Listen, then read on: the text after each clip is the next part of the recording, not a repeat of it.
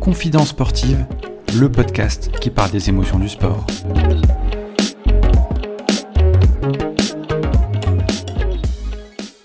Bonjour à tous, bienvenue dans ce nouvel épisode de Confidence sportive, l'épisode numéro 11. Aujourd'hui, nous recevons Dominique Nato, boxeur, entraîneur, dirigeant.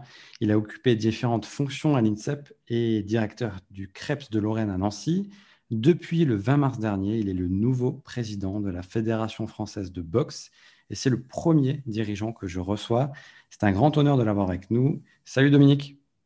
Bonjour Thomas. Comment ça va? Bonjour à tous. Ça va très bien. Un peu, un peu bousculé. Avec, euh, avec tes fonctions, tu es, partout. il y a du euh, boulot. Il y a du boulot. On va parler boxe et euh, ça fait plaisir. la première question que je pose à, à, chaque invité, quel est ton premier souvenir et ta première émotion dans le sport? Écoute, je pense que ça, c'est quand j'ai été champion de France la première, la première fois. égoïstement, c'est ce qui me revient en tête. J'étais tout jeune, j'avais 18 ans et, j'étais titré chez les seniors. J'avais j'avais euh, j'avais gagné le titre. Je crois que je me rappelle, si je me rappelle bien, j'avais même dormi avec la ceinture euh, ce soir-là. C'est une, drôle d'anecdote et c'est sympa. Et par rapport à la boxe, comment ça t'est venu de, de, commencer la boxe? Est-ce que c'est un souvenir de, de famille? Comment tu as découvert ce sport? Écoute, mon père avait bricolé un petit peu dans, le domaine quand il était arrivé en France. Et euh, bon, il était souvent convoqué euh, par le, directeur d'école parce que j'étais un peu virulent. J'avais du mal à m'exprimer puisque j'avais atterri en, Lorraine à l'âge de, 4-5 ans et j'avais des difficultés à m'exprimer en, français correctement. Et, je pense qu'à cette époque-là, je m'exprimais beaucoup avec mes points. Et donc, euh, le directeur avait convoqué mon père en lui demandant de, me faire faire du sport parce que j'étais un peu, un peu trop virulent. Il, m'a amené, à la, boxe, j'avais 9 ans. Voilà. Donc c'est comme ça que j'ai débuté ma, carrière de, boxeur à l'âge de 9 ans. Et jusqu'à l'âge de 16 ans, j'étais à la salle sans pouvoir faire de compétition, puisqu'à l'époque, il fallait avoir 16 ans révolus pour faire son, premier combat. Et ton premier combat, ça te démangeait de, boxer euh, pendant toutes ces années de, sans pouvoir euh, faire de combat ou c'est quelque chose que tu as acquis au fur et à mesure et tu te dis bah, maintenant c'est le moment de se lancer ah, C'est venu naturellement. Donc, dès que j'ai eu 16 ans, j'étais mi lourd à l'époque et euh, le, premier adversaire que j'ai rencontré, j'avais 16 ans, il en avait 26. Aujourd'hui, on va en prison tous. Là, c'était j'étais cadet surclassé, donc j'avais gagné ce combat. Donc, euh, euh, grâce à la maîtrise, j'avais une maîtrise euh, technique, euh, 7 ans, 6 ans de salle pratiquement sans, sans, sans, faire de compétition, mais j'avais vraiment envie, j'avais vraiment, surtout j'avais une maîtrise, j'avais été, j'avais été bien encadré et, j'avais une expérience. C'était mon premier combat, mais j'avais euh, j'avais 7 ans de, pratique derrière moi. Euh, j'avais été, été, bien. Bon, ça, c'était un, moment fort aussi. Je débutais un petit peu de manière euh, chaotique dans, dans cette carrière de boxeur, puisque il, fallait, il fallait attendre. Et puis, par contre, ça a été très vite. Hein. J'ai été tout de suite remarqué et, convoqué à, l'INS à l'époque, c'était la même année, donc en 74. Et tu as, eu, euh, as, boxé en amateur et en professionnel, avec de nombreux titres euh, de, de, champion de, France poids lourd. Quelle catégorie t'a procuré le plus d'émotions? Euh, C'est quoi la différence entre l'amateur et le professionnel? Quand on est public lambda, qu'on voit la boxe, des fois on a du mal à mhm. différencier les deux. Bon, bah, c'est un petit peu différent. Donc, bon, la boxe amateur, c'est tout ce qui est championnat, c'est uniquement la partie sportive qui est la partie euh, sportive, olympique, etc. C'est JO, c'est tout ce qui tourne autour de, de, des podiums. Tandis que la boxe professionnelle, c'est un peu plus mercantile et puis euh, il, y y a quelques. En boxe en France, il n'y en a pas beaucoup, il n'y a pas beaucoup d'argent qui, circule, mais euh, la boxe pro au, plus haut niveau, ça amène pas mal d'argent. Donc, euh, et qui dit argent dit aussi certaines, à certains dérapages, certaines dérives qu'on peut, peut voir ici et là. Donc, moi, je n'ai pas d'état d'âme, donc j'ai été champion de France amateur à quatre reprises, été champion de France pro, et puis j'ai dû m'arrêter pour, pour raisons médicales, mais j'étais avec José Jauvert à Saint-Ouen à l'époque à Paris. Un des, grands promoteurs, des grands managers qu'il y avait à l'époque, puisque la boxe a, changé depuis et le, le, modèle économique est, également a, évolué. Mais bon, j'ai bien, bien aimé tout ce qui était en, amateur où il y avait il y avait les podiums, il y avait, des, il y avait des médailles, il y avait des équipes. Là, on est en équipe, on est, il, y a, il y a 10 catégories chez. À l'époque, il y en avait même 12. Donc, on, vit, on, partage euh, des moments forts avec, euh, avec, avec les autres, avec les entraîneurs, avec les, les autres collègues de, de l'équipe. Je pense que mes meilleurs moments, c'est là où je les retrouve. Ok. Et si tu devais garder qu'un seul combat ou qu'un seul titre, celui qui t'a procuré le plus d'émotions, ça serait lequel? Alors, mon combat que, qui, qui m'a, qui, qui a, que je garde en mémoire et qui a marqué pas mal de monde, c'est le, le, match contre le soviétique à l'époque euh, euh, au championnat du monde à Belgrade en 79. Pareil, j'avais, j'étais tout jeune et je rencontrais le. À l'époque, il y avait une terreur qui s'appelait Teofilo Stevenson, qui a été trois fois champion du monde et trois fois champion olympique. Et, ce russe, c'était sa bête noire. Ce russe, il l'a il rencontré deux fois, soviétique, et deux fois, il était battu, dans une par KO. Donc les, les Cubains, pour qui, euh, qui traitent la boxe comme nous, on peut traiter le football euh, dans les médias, donc euh, avaient mis, avait mis en, valeur cette, cette performance que, qu'à l'époque, on n'avait pas je bats le gars qui était sur la route de Stevenson, et, alors tout le monde voulait faire la finale dans ces championnats du monde, Stevenson-Vizotski, et puis finalement, Vizotski se fait sortir au premier tour par un Français méconnu que j'avais eu tellement, je crois que j'étais tellement tendu ce jour-là, je, me, rappelle à peine du, combat, parce qu'on est, on est concentré, on est, je, crois que mes bras et mes jambes euh, euh, sont, partaient tout seuls et de manière incontrôlée tellement j'étais concentré et j'avais un peu peur aussi puisqu'il avait euh, il était il était un tueur à gage. Hein.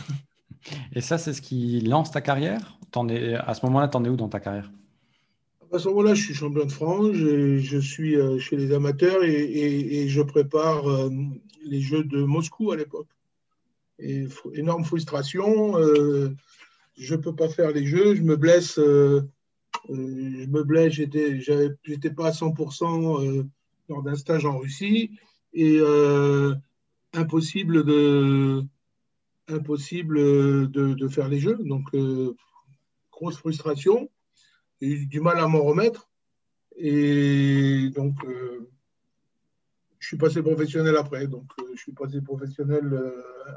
Je, suis resté un an inactif et, et j'ai redémarré les redémarré ma, carrière en passant professionnel à Paris.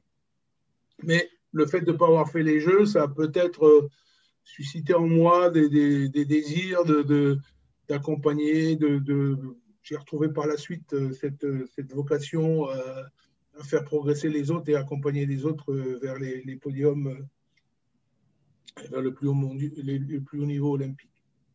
Alors, comme tu le dis, tu as occupé différentes fonctions par la suite entraîneur de l'équipe de France de boxe olympique, directeur des équipes de France. Est-ce que c'est pas déstabilisant de passer du coup d'un premier métier à un deuxième métier? Comment tu, comment tu vis euh, les émotions que tu as eues toi en tant que coach euh, sur euh, différentes compétitions? Et après, comment tu l'as vécu en tant que directeur général? Parce que c'est directeur des équipes de France. Je l'ai vécu à, trois niveaux même parce que j'étais derrière DTN pendant dix ans. Donc, ben, c'est trois, ces trois étapes qui sont différentes, mais qui sont complémentaires, parce qu'on traite du même, on traite du, même sujet, la performance. On traite du même sujet, la performance, au travers de relations avec des athlètes, avec des cadres. Donc, quand, quand on est entraîneur, c'est les, c'est le, directeur et le DTN qui doivent recourir aux besoins du projet et être en alerte. Nous, on s'occupe, l'entraîneur s'occupe de tout ce qui est, ou s'occuper, parce que ça, ce rôle-là a évolué aussi, de tout ce qui est terrain. quand on passe au niveau supérieur, donc on gère le projet euh, junior, senior, donc on, accompagne les différentes équipes, la, progression, le parcours sportif des athlètes. Et puis quand on est DTN, on, est la courroie de transmission entre les élus, les cadres, les athlètes. Voilà, donc euh, c'est c'est manager vraiment, vraiment un projet. C'est trois rôles complètement différents, mais qui sont qui s'emboîtent un petit peu, puisque c'est toujours euh, au service de la performance et de l'athlète. Et en termes d'émotion, quand tu remportes un, quand un sportif, un boxeur remporte un titre, c'est en tant que coach que, es le, que tu ressens encore plus les choses ou, ou c'est en tant que DTN, par exemple? Oh, ben, Je pense qu'une performance, elle appartient à l'athlète, hmm. Mais c'est le salaire de, toute une équipe. Hein. donc, euh, c'est le seul salaire qu'on a, c'est la satisfaction, l'honneur de vibrer avec l'athlète euh, euh, sur sa, performance, sur sa médaille. Je pense qu'elle est partagée inconsciemment, mais, en rappelant qu'elle appartient avant tout à l'athlète. Mais c'est vrai que c'est qu'on partage les mêmes émotions, les mêmes sensations de, de, triomphe, de victoire. Et, c'est vrai que c'est important parce que on passe avec les athlètes quand on est sur le terrain, on, passe 300 jours, 250 jours ensemble. Et, quand on, bon, après c'est vrai que ça évolue. Quand on est DTN, on est moins souvent avec, à côté d'eux mais on est toujours avec eux et, au service d'eux. Donc, euh, c'est le projet sportif, il y a le projet, il y a la performance et puis il y a les hommes. Donc, euh, tout ça, c'est faire du lien euh, entre les, toits, mettre, entre les trois éléments, donner du sens au projet. Et l'avantage, c'est quand on a été sur le terrain, on sait, et qu'on passe au niveau supérieur, on, sait, on connaît les attentes de, de, de, ceux qui sont en dessous et on peut anticiper sur, sur l'accompagnement. Alors, euh, c'est plus facile. Tu as vécu différentes Olympiades avec euh, des grands champions qui, euh, qui ont marqué la boxe française. Quelle Olympiade t'a le plus marqué? Incontestablement, chaque, Olympiade, faire les Jeux, c'est toujours fabuleux. Donc, mais faire les Jeux et gagner, c'est le sommet. Donc, Sydney, on ne va pas se voiler la face, même si euh, Pékin été aussi euh, sensationnel et, Rio dans un autre domaine euh, autrement vécu, c'est la, la, réussite. Mais, quand on est dans le coin d'un boxeur qui devient champion olympique 70 ans après, c'est inoubliable. C'est inoubliable. Et, pour, pour d'ailleurs, personne ne l'a oublié. Mais de l'avoir vécu en direct dans le coin du ring et puis d'avoir construit avec, euh, l'athlète, l'avoir aidé à construire sa victoire et son titre, euh, je crois que c'est quelque chose de fabuleux. Quand tu parles de l'athlète, tu parles de Brahim Asloum et Jérôme Thomas, puisqu'ils étaient tous les deux à Sydney. C'était les deux plus jeunes de l'équipe. Et euh, c'était ceux qui ne devaient pas faire de médaille. Les autres étaient plus huppés, plus expérimentés. Et puis finalement, c'est eux, qui, eux qui atteignent les sommets. Brahim avec sa médaille d'or euh, olympique euh, après euh, celle de 36, donc ça fait quand même du, parcours. Et puis Jérôme Thomas aussi, qui a, doublé, c'est le seul boxeur français qui a doublé, qui a, fait deux médailles dans, lors de deux Olympiades, puisqu'il a fait médaille d'argent à Athènes également. Et tu sens qu'à partir de ce moment-là, il y a, une, nouvelle dynamique euh, qui se met en place par rapport à la boxe, par rapport à la mise en lumière de, la victoire de Brahim Asloum, de la médaille, du coup, euh, comme tu l'as dit. Est-ce que euh, comment à cette époque la boxe va dans, va dans quel sens? Est-ce que tu sens qu'il y a une nouvelle dynamique? Paradoxalement, la, nouvelle dynamique, n'est pas partie de Sydney, elle est partie de l'échec d'Atlanta. c'est pas c'est pas euh. Bon, Sydney, ça a été une étape importante, ça a été euh, une première étape dans, la réussite. Mais euh, ce, qui a, ce qui a changé la, les orientations et la, la phase du projet, ça, a été l'échec d'Atlanta où on avait peut-être une des meilleures équipes qu'on ait, que j'ai pu accompagner et, pour, qui tout le monde s'est arrêté en quart de finale. Donc on revient après quatre ans de travail dur. Je rappelle, hein, c'est là où on avait commencé à aller à Cuba, on avait commencé à, toucher les sommets avec des championnats du monde en 95 à Berlin où ou Brahim, euh, non, il n'y avait pas Brahim, il n'était pas, là encore, où il y avait euh, euh, Bernard Hinom, le petit réunionnais, qui, était, est arrivé en finale, et, Bruno Wartel, deux, finales des championnats du monde. on avait tout pour réussir à, Atlanta, et puis on s'est planté pour des raisons différentes, différents facteurs. Hein. L'échec et la performance sont toujours différents facteurs qui rentrent en jeu. Et donc, l'échec d'Atlanta, je crois qu'il a permis de, construire, le, de forger le projet sportif de l'équipe de France et, donc de maintenir euh, le cap ensuite de la, de la réussite jusqu'à la réussite extrême du, sommet de Rio où on fait six médailles. Donc, euh, après, ce n'est pas, pas une question d'homme, c'est une question de projet. Les hommes peuvent changer. Moi, j'étais parti, j'étais revenu comme élu, mais, mais euh, la dynamique du haut niveau, de la haute performance, on l'avait acquise euh, avec les Cubains, avec les Russes, avec, euh, en allant, en allant euh, un peu à, l'instar de ce qu'ont fait, les judokas dans les années 60, d'aller en allant au Japon. On a été à Cuba, qui était la, boxe qui dominait le monde depuis les Jeux de, de 72, depuis Munich. Alors c'est bien que tu me fais une passe décisive en plus sans échec on n'a pas de, réussite derrière pour, euh, pour rebondir et, encore plus savourer. Euh, tu m'as parlé du coup de 2000 par rapport à l'événement qui t'a le plus marqué. Si tu avais un événement qui te reste euh, particulièrement en, travers ou un, mauvais souvenir, ça serait lequel? Bah, C'est un très mauvais souvenir, c'est tragique en même temps. C'est le, le, vol manifeste d'Alexis Vastine à, à Pékin. Il l'a vécu deux fois. Il l'a vécu, il a vécu également à Londres. Là, j'étais observateur. Mais à Pékin, j'étais dans le coin. Quand l'arbitre, dès le premier round, me, vire du coin, parce que normalement, on ne doit pas s'exprimer, euh, et, que mon, adjoint criait, et c'est moi qui, qui l'a viré, j'ai compris qu'il y avait quelque chose qui se passait. Et puis après, ça a été un, hold-up euh, a, qui a changé la vie de ce gamin et, on a tous en mémoire la, cette, euh, voilà, on n'a pas le droit à ce niveau-là, on n'a pas le droit de se tromper, donc pas, c'était pas, c'était pas une erreur, c'était une tromperie, euh, et c'était, euh, voilà, je ne vais pas revenir sur cet épisode, mais c'est peut-être le plus sombre de, de, toute ma carrière d'entraîneur et de boxeur. Et quel mot tu, tu peux dire un sportif qui s'est fait, euh, qui fait voler, on peut le dire ben, Il n'y a pas grand-chose à dire. Hein. Qu'est-ce que tu veux dire à quelqu'un qui, qui, a gagné, qui a passé premier le, ruban du, du, de, la course et, quand on dit ah non, c'est pas toi gagné, c'est celui qui arrive derrière toi. Donc euh, c'est compliqué. C'est les aléas des, des, sports avec jugement humain comme la gymnastique, euh, comme euh, le patinage. On a, vécu ce genre de.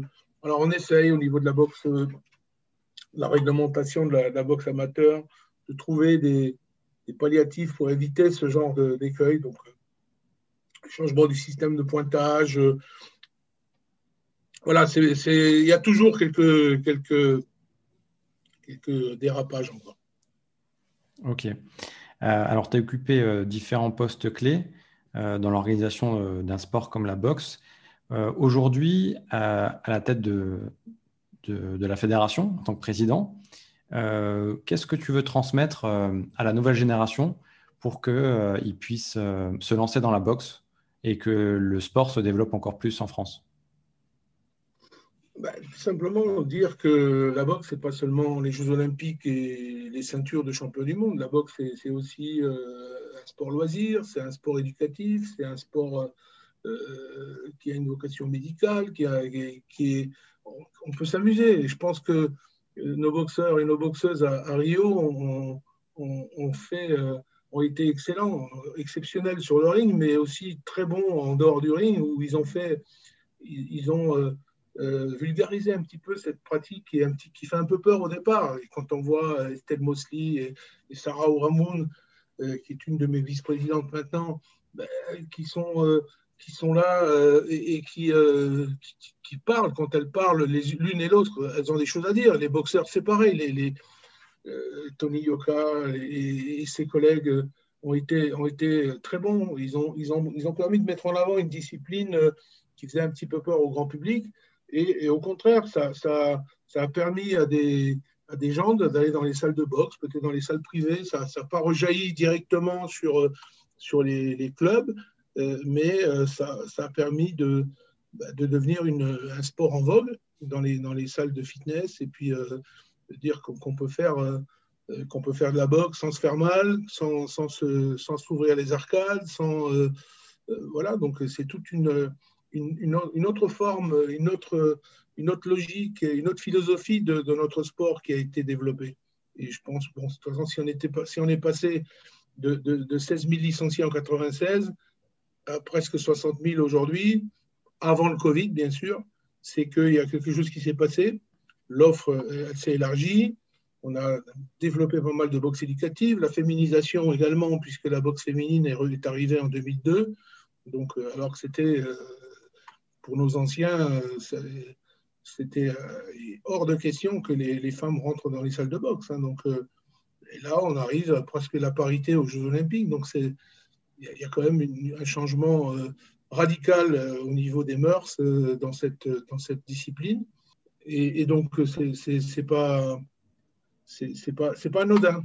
C'est pas anodin. On a voulu euh, euh, faire passer la boxe à papa à, ce qui se faisait avant et puis à, quelque chose de, plus ludique euh, et de plus, sympathique pour, pour le grand public. Parce que les gens ont besoin de se confronter et dans, un, dans un dans un cycle sécurisé de, de boxe, on peut, on, peut, on peut se faire plaisir, transpirer, se renforcer au niveau mental sans se, sans se blesser, sans s'exposer.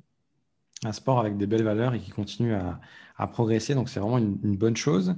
Euh, est-ce qu'en dehors de la boxe, il y a un sport particulièrement qui, toi, te, procure des émotions ou un sport qui te, donne envie? Ah non, un sport. Tous les sports me donnent des, me, me procurent des émotions. Je, m'intéresse à tout. Euh, il y a l'histoire de la grande équipe olympique. Euh, quand on part au jeu, ben, on est l'équipe bleue, donc c'est l'équipe, la natation, c'est le foot. Je pense que le sport, au plus haut niveau, quel qu'il soit, suscite des émotions. il suffit de comprendre les règles et de s'intéresser à ce qui se fait. Et puis, euh, ça fait partie donc, du patrimoine français, le sport, et, qu'il faut mettre en valeur, qu'il faut utiliser autrement que pour euh, gagner du fric, ou, euh, le sport est un équilibre pour nos jeunes. Et, on peut s'apercevoir avec la fermeture des, salles pour, les, pour les plus jeunes, la, perte de valeur, la perte de, de repères qu'ils ont eus. Euh, et, là, on s'aperçoit, et bon, je radote un petit peu, mais je le dis à chaque fois, là, on s'aperçoit du rôle des éducateurs et des entraîneurs qui sont là pour, euh, qui aider les parents et les professeurs à, à, euh, former, à former des jeunes avec une partie de citoyenneté indispensable. Parce que là, c'est pareil, on ne peut pas être champion sur le ring ou, sur le terrain sans être champion dans la vie. Hein. Donc, il y a une, un sportif, c'est aussi un homme ou une femme qui doivent être épanouis pour pouvoir euh, tirer la quinquessence de leur, de leur, de leur art. Donc, euh, je pense que c'est important de, le mettre en valeur. Donc, tous les sports me procurent des sensations intéressantes, euh, certains plus que d'autres, bien sûr, mais je pense que tout, tout, ce qui est sphère au plus haut niveau est intéressant à suivre. Un vrai amoureux du sport.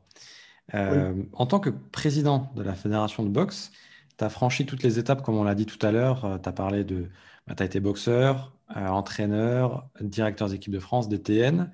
Euh, aujourd'hui, tu es président. Personnellement, après avoir vécu toutes ces étapes-là, ça représente quoi intimement pour toi? Sincèrement, ce n'est pas, pas une finalité en soi d'être président. Ce n'était pas forcément mon, mon ambition au départ, quand j'étais boxeur, quand j'étais entraîneur. chaque étape, c'est repousser les limites et à chaque fois aller plus loin dans, dans, le, dans ce qui est ma passion. Et puis j'ai eu de la chance de vivre mon métier sur ma passion tout au long de ma vie. Donc euh, je, je, pense que c'est quelque chose de...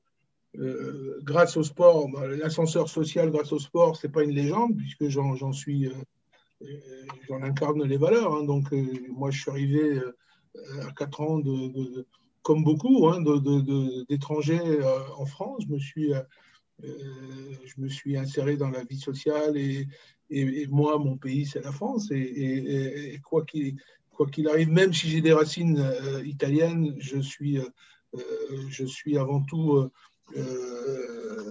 très patriote. Hein. Le coq, pour moi, ça a ses, valeurs. Donc, c'est pas une finalité. Bon, ça s'est fait, comme ça. Donc, je pense que j'ai toujours fait le maximum de ce que je pouvais faire dans, le domaine dans lequel j'étais. J'étais vice-président, donc euh, il y avait un pas à franchir.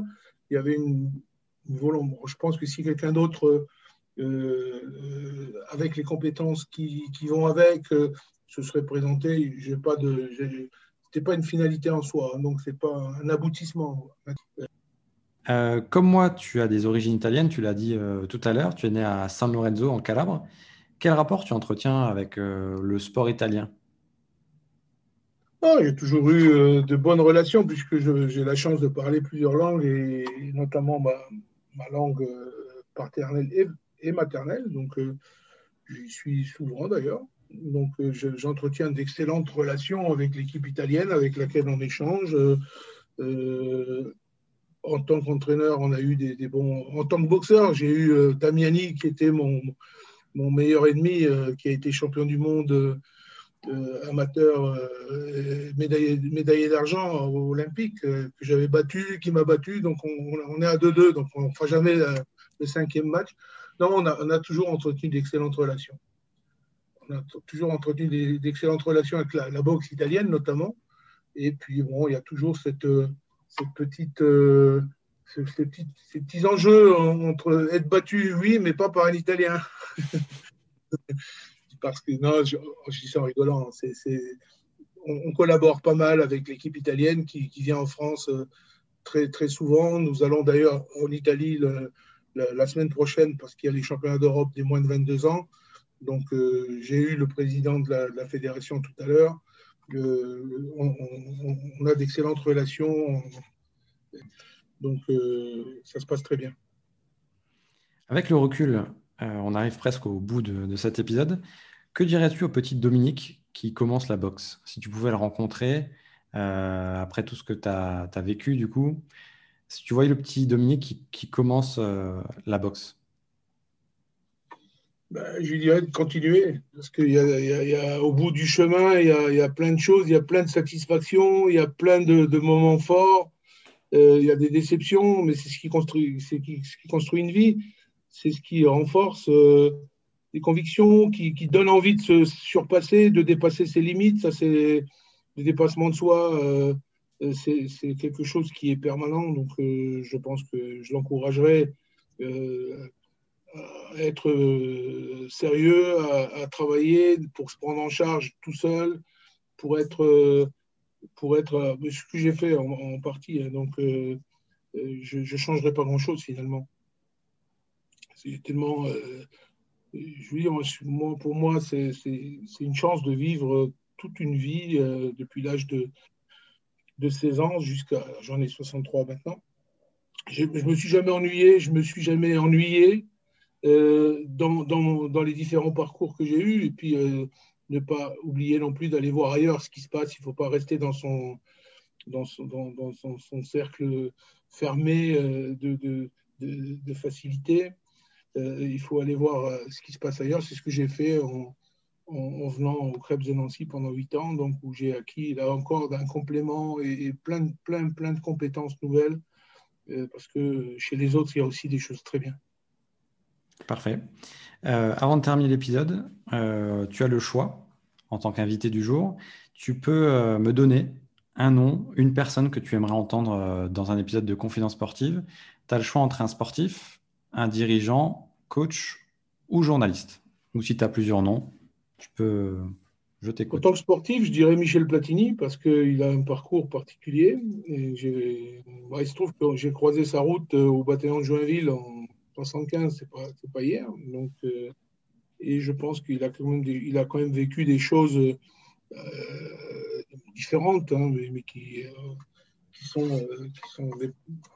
des, moments forts et qui a, lui a bouleversé le, un sport en France, le football, hein, puisque c'est lui euh, le premier titre euh, de l'équipe de France de foot, c'est le championnat d'Europe de 84. Et donc euh, c'est ce qui a là aussi redonné.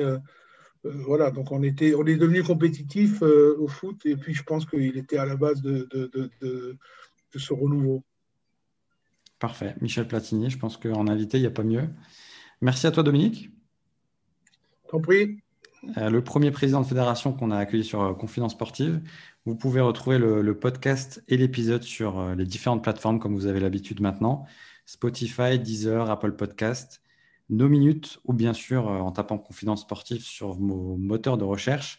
Vous pouvez continuer à noter le podcast et les épisodes, à nous faire des retours et d'échanger avec nous pour améliorer le podcast. Prenez soin de vous et à très vite.